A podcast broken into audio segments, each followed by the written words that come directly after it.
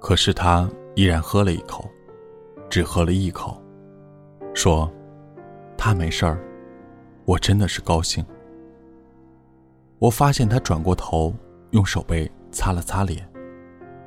他们之间已经没有爱情了。他是他青春里的坐标，他活着，那段岁月里的他，也就活着。这里是 FM 幺零三四六，愿这里的故事能温暖你的耳朵，给你一段美梦。晚安，陌生人。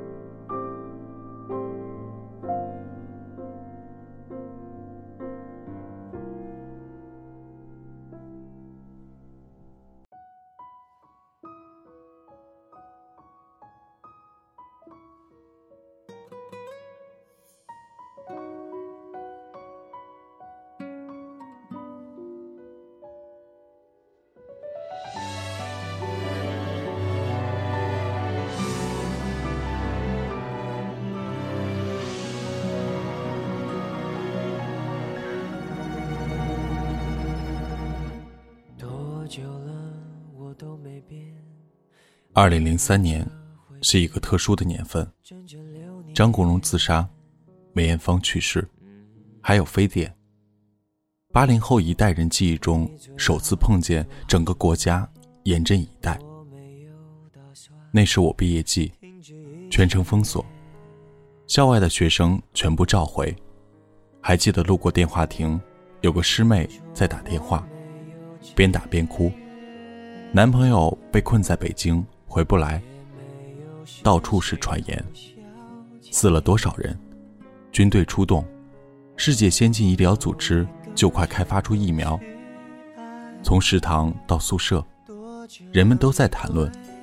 跟我聊这个话题的人中，切入口最怪异的，属于赵平。赵平说：“好饿。”陈默，你还有多少钱？够吃饭吗？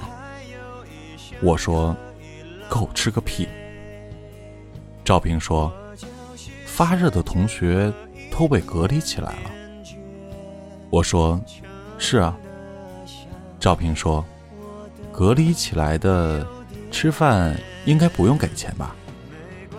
我们面面相觑，眼睛通通一亮。虽然我胆子挺大，还是觉得这样不合适。然而赵平实施了。并且成功了。被带走那一天，好像奔赴刑场的英雄，去吃断头饭了。他被隔离一个多礼拜，我心里老有哪不对劲儿。后来忽然想起来，这货有女朋友的呀，女朋友叫汤兰。赵平的隔离囚犯和革命意识冲上前线有着本质的区别，但结果是一样的。抛家弃子。由于我俩经常混在一起，他做这个狂野的决定，似乎也没和汤兰商量。这也就意味着，汤兰在毫不知情的情况下，男朋友忽然消失了。汤兰说：“陈默，你猜，我和赵平将来会在一起吗？”我说：“嗯。”汤兰说：“嗯是什么意思？”我说：“不知道你该不该坚持。”这是多么有良知的回答！按我对赵平的认识，他既没劈腿，也没嫖妓，无奈这个人对于爱情就是如此忽略，真你妈神奇！汤兰坚持下来了，坚持到毕业后两年。那次我们约了回南大，在学校熟悉的八食堂吃饭，可是等不来赵平。就等到他一个气喘吁吁的电话，说跟老爸去中东谈个大生意，简直见鬼！他挂电话前恍然大悟一般的说：“对了，告诉唐兰，我一时半会儿回不来。我愤怒的喊：“你自己告诉唐兰。”可是，把手机递给唐兰，里头已经只有嘟嘟声。唐兰端起碗，吃了一口米饭，我呆呆地看着，很害怕他突然眼泪掉进饭碗。他没有，只是非常慢地吃完了米饭，一筷子菜也没有夹。我一直怀疑，是否他做了一个其他动作，就会注意力散开，然后止不住自己的眼泪。唐兰说了一段话，我记忆犹新。她笑着说：“没关系，得不到所爱的人固然痛苦，可是失去不爱你的人，又有什么可惜？伤心难免，毫不遗憾。”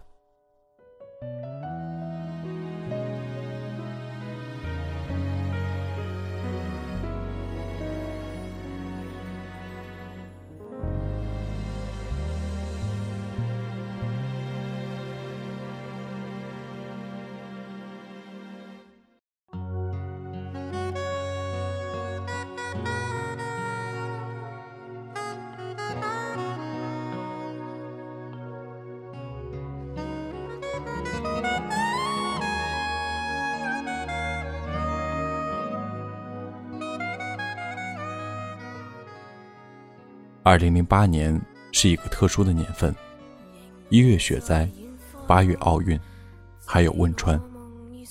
八零后一代人记忆中，首次碰见整个国家泪雨磅礴。我在做一个访谈节目，采访赈灾归来的记者。女记者每说几句话，就会哭成泪人。她说，碰到一位老人，拉着平板车，吃力的上山。记者没敢问他，可是老人自己坐在路边嚎啕大哭。平板车上是他一家人的尸体，只剩七十岁的老人，要把全家送回去。下节目后，我站在夜里抽烟，接到电话，是汤兰的。汤兰说：“陈默，你有赵平的消息吗？”我说。你都没有，我怎么会有？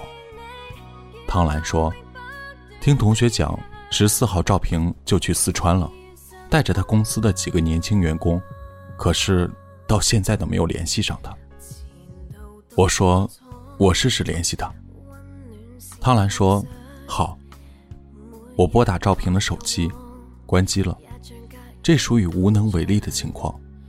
半个多月后，夜深我都脱光光睡觉了。手机响，居然是赵平。赵平声音很疲惫，说刚回南京，手机里全是短信提示，就一个个打回去。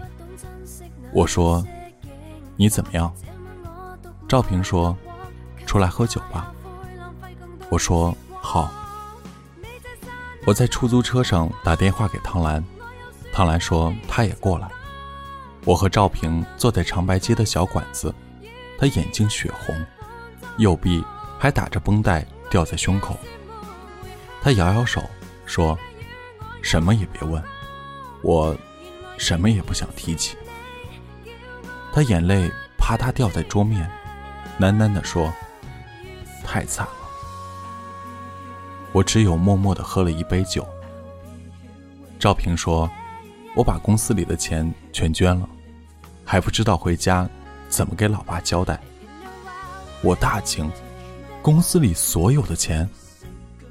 赵平说：“不是我爸的公司，是我自己开的公司。不想让他跟哥哥看不起，我拼死拼活折腾了三年，公司有了点资金，全捐了。”我看着他的脸，有骨头的部分全部瘦出来。和大学时光那个神经病完全两样。赵平说：“他妈的，我受不了了！我总觉得自己没有尽力，我应该做到更多的呀！我难受，我每天晚上往床上一躺，就哭成傻逼。”赵平说：“我没有尽力，我是畜生。”我突然哭了，说：“我更没有尽力，我是畜生。”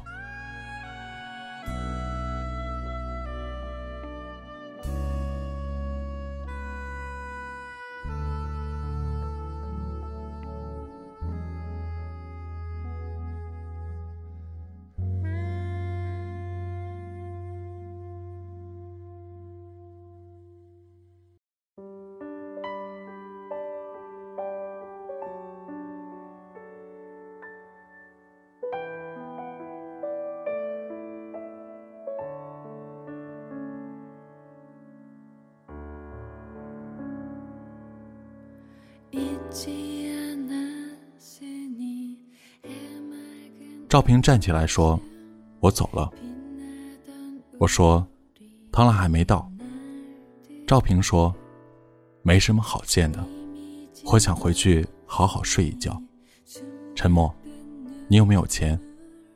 我没钱打车了。我掏出钱包，他抽了一张，站起来就走。我送他到门口。